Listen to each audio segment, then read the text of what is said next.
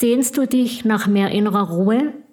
Würdest du gerne gelassener durch deinen Alltag schreiten, weißt aber nicht wie? Hier erfährst du sieben Strategien, wie du souverän schwierige Situationen meisterst. Vor allem die beiden letzten Strategien sorgen nachhaltig für mehr innere Ausgeglichenheit.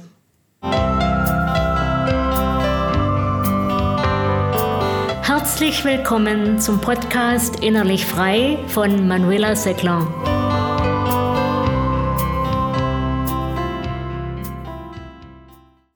Kennst du die auch?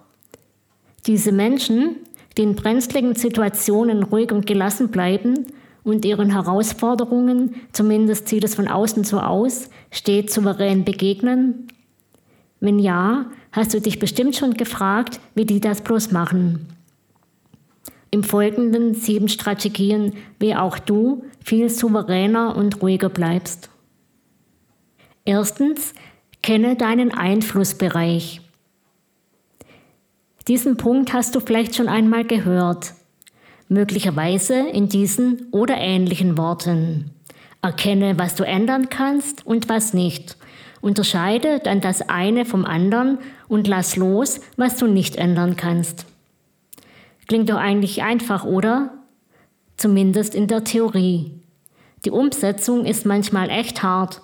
Vor allem der letzte Punkt kann es so richtig in sich haben.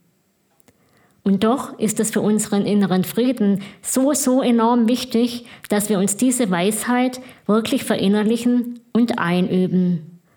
Auch wenn es uns schwerfallen mag, bestimmte Dinge zu akzeptieren, ist es doch bei einigen Dingen unumgänglich und der einzige gangbare Weg, damit umzugehen. Und je früher wir das wirklich klar für uns haben, desto besser können wir mit der Situation umgehen und unsere Ressourcen auf die Dinge lenken, die wir beeinflussen können. Ganz zu schweigen davon, wie unglaublich viel an Energieverschwendung und unnötigem Leid wir uns damit ersparen. Menschen, die uns mit ihrer inneren Ruhe und stillen Souveränität überzeugen, haben genau das für sich verinnerlicht und handeln danach, ohne dabei herzlos oder kalt zu sein. Vielmehr haben sie gelernt, wo es gilt, sich einzusetzen und wo es dagegen verschwendete Energie ist, die anderswo viel sinnvoller eingesetzt werden kann. Zweite Strategie, achte auf deinen Atem. In einer Stresssituation ist es enorm hilfreich, den eigenen Atem im Blick zu haben. Denn wenn wir unter Druck geraten, wirkt sich das häufig auf unseren Atem aus. Er wird schneller und sendet dem Körper dadurch Signale von Anspannung bis zu Gefahr und Angst, die im Hinblick auf zielführendes Handeln wenig hilfreich sind. Zumindest sofern nicht gerade ein Säbelzahntiger oder eine andere Gefahr vor uns lauert, die eine unverzügliche Reaktion einfordert. Wie kannst du vorgehen, um deinen Atem wieder unter Kontrolle zu bringen? Atme einige Male bewusst und tendenziell eher langsam als schnell ein und aus. Achte dabei vor allem darauf, dass du lange genug ausatmest. Auf diese Weise beruhigt sich der Atem wieder und dein Körper entspannt, was sich auch auf deinen Geist und deine Handlungsoptionen positiv auswirkt. Drittens, analysiere die Situation. Ist es etwas Unvorhergesehenes und tendenziell Beunruhigendes passiert, oder jemand hat dich verbal angegriffen. Was tun? Ja genau, erst einmal den Atem kontrollieren und bewusst atmen. Mit einem ruhigen Atem bist du viel besser dazu in der Lage, genau zu reflektieren, was passiert ist und welche Handlung jetzt in deiner Situation zielführend ist. Versuche dabei dein Kopfkino von etwaigen Katastrophenszenarien freizuhalten und die Lage möglichst nüchtern zu erfassen. Vieles erscheint im ersten Schreckmoment schlimmer, als es dann tatsächlich ist. Im Falle einer verbalen Konfrontation bist du so in der Lage, viel souveräner zu reagieren. Damit bin ich auch schon beim nächsten Punkt. Viertens, handle bewusst und achte auf deine Worte. In den allermeisten Situationen, die in unserem Alltag auf uns zukommen, müssen wir nicht schleunigst davonrennen, sondern haben die Möglichkeit, unsere Handlungen bewusst zu wählen. Selbst wenn uns jemand blöd kommt, liegt es in unserem Einflussbereich, wie wir darauf reagieren. Wir können entweder gelassen bleiben oder unsere Fassung verlieren. Es ist immer unsere Entscheidung.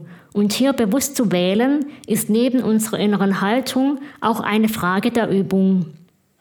Denn impulsives Handeln ist kein Schicksal. Auch wenn manche Persönlichkeiten von Haus aus etwas schneller dazu tendieren als andere. Dass Impulsivität kein Schicksal ist, gilt in anderer Weise auch für unsere Sprache. Bei ihr kommt es nicht nur darauf an, eine impulsive und potenziell verletzende Wortwahl zu vermeiden, sondern es geht auch darum, mit unserem Werkzeug Sprache bewusst und konstruktiv umzugehen. Das kann zum Beispiel heißen, auf eine katastrophisierende Wortwahl, wie etwa den wahnsinnig gewordenen Vorstand oder auf die katastrophalen Statistiken zu verzichten. Denn auch unsere Worte prägen unser Denken und Handeln. Sie können jeweils innere Ruhe wirksam vertreiben, ohne dass etwas Gutes dabei herauskäme. Fünfte Strategie. Verlass das Spielfeld. Wenn es nun doch einmal zu einer Situation kommen sollte, bei der wir das Gefühl haben, jetzt echt nicht gelassen bleiben zu können, gibt es die Möglichkeit, aus dieser Situation rauszugehen. Zum Beispiel könntest du sagen, das Gespräch führt jetzt gerade echt nicht weiter. Ich drehe jetzt eine Runde um den Block und komme dann wieder. Oder wenn so etwas nicht einfach so umzusetzen ist, wie beispielsweise am Arbeitsplatz, könntest du dich kurz entschuldigen, um auf die Toilette zu gehen. Das hat gleich mehrere Vorteile. Erstmal ist dann die Situation für den Moment entschärft, es eskaliert nichts weiter. Niemand sagt Dinge, die er oder sie später bereuen würde, und du hast die Zeit und den Raum, dein Erregungspotenzial wieder auf ein gesundes Level zu bringen. Im Falle des vorherigen Beispiels mit der Runde um den Block kann dabei ein schnelles Gehtempo zusätzlich unterstützen, da Bewegung ja dabei hilft, Stresshormone abzubauen. Soweit nun zu den Strategien, die vor allem auf aktuelle Belastungssituationen zielen. Der nächste Punkt knüpft zwar in gewisser Weise an den vorherigen an, zielt dabei jedoch vor allem auf eine längerfristige Strategie hin zu einem Leben mit mehr innerer Ruhe und Gelassenheit. Sechste Strategie, Sorge für genug Stille und heilsame Auszeiten. Mein sechster Punkt betrifft also zunächst die oft so selten gewordene Stille im Außen. Innere Ruhe und Gelassenheit sind zwar durchaus nicht dasselbe wie äußere Ruhe, und doch gibt es hier eine wechselseitige Beeinflussung, die von vielen leider zu wenig beachtet wird. Ähnliches gilt auch für den Punkt Zeiten der Muße und Besinnung statt ständigem Hamsterrad von Tun und Ablenkung.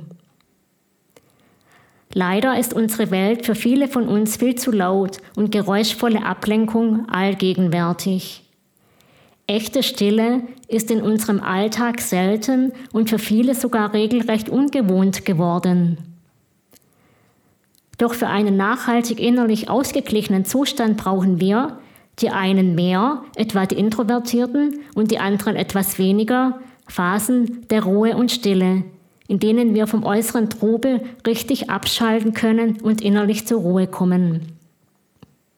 Ähnliches gilt für kleine Auszeiten von unserer täglichen Arbeit.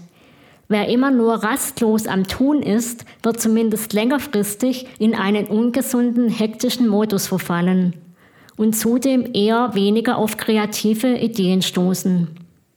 Zeiten der Muße dagegen ermöglichen neue Gedanken und Ideen und mehr Ruhe und Klarheit im Kopf. Auch wenn es manchmal so scheinen mag, dass wir die Zeit dafür nicht finden können, es gibt sie doch. Besonders hilfreich und heilsam ist es, wenn wir diese Auszeiten mit einem Spaziergang in der Natur verbringen. Denn Studien zufolge sorgt das nicht nur für mehr innere Ruhe und Gelassenheit, sondern auch für einen Zugewinn an Kreativität. Siebter Punkt. Sei okay mit dir. Ein weiterer häufiger Grund für fehlende innere Ruhe ist für viele von uns der ständige Vergleich mit anderen. Besonders stressig wird das, wenn es zudem noch mit einem ungesunden Perfektionismus verbunden wird. Deshalb vergegenwärtige dir immer wieder, du bist gut genug, so wie du bist und kein Mensch ist perfekt. Verzichte daher getrost darauf, immer perfekt sein zu wollen, denn Perfektionismus killt inneren Frieden. Und hinzu kommt, nur eine gewisse Fehlertoleranz bringt dich weiter. Zumindest dann, wenn du nicht gerade als Pilot im Pfleger sitzt oder als Ärztin Leben rettest.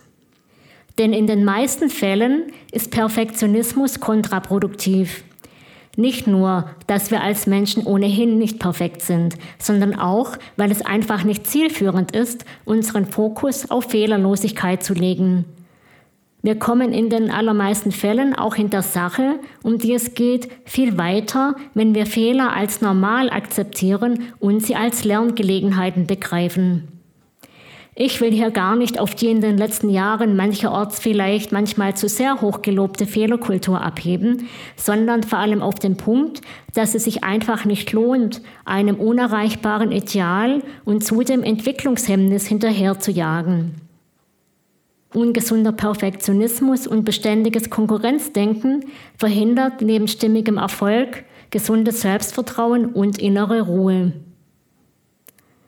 Und nein, all dies ist kein Plädoyer für schlampige Arbeit und auch kein Pamphlet gegen maßvollen Ehrgeiz, sondern es geht um das richtige Maß, das es zu finden gilt.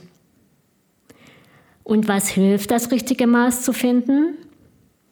Ich glaube, es ist vor allem ein Leben, das selbst bewusst in vollem Wortsinn und im Einklang mit den eigenen Bedürfnissen und vernünftigen Werten geführt wird was zum Beispiel heißen kann, auch in schwierigen Situationen zu sich und zu seinen Werten zu stehen. Schön, wenn du etwas für dich mitnehmen konntest und weitere hilfreiche Tipps bei mir findest. Alles Liebe.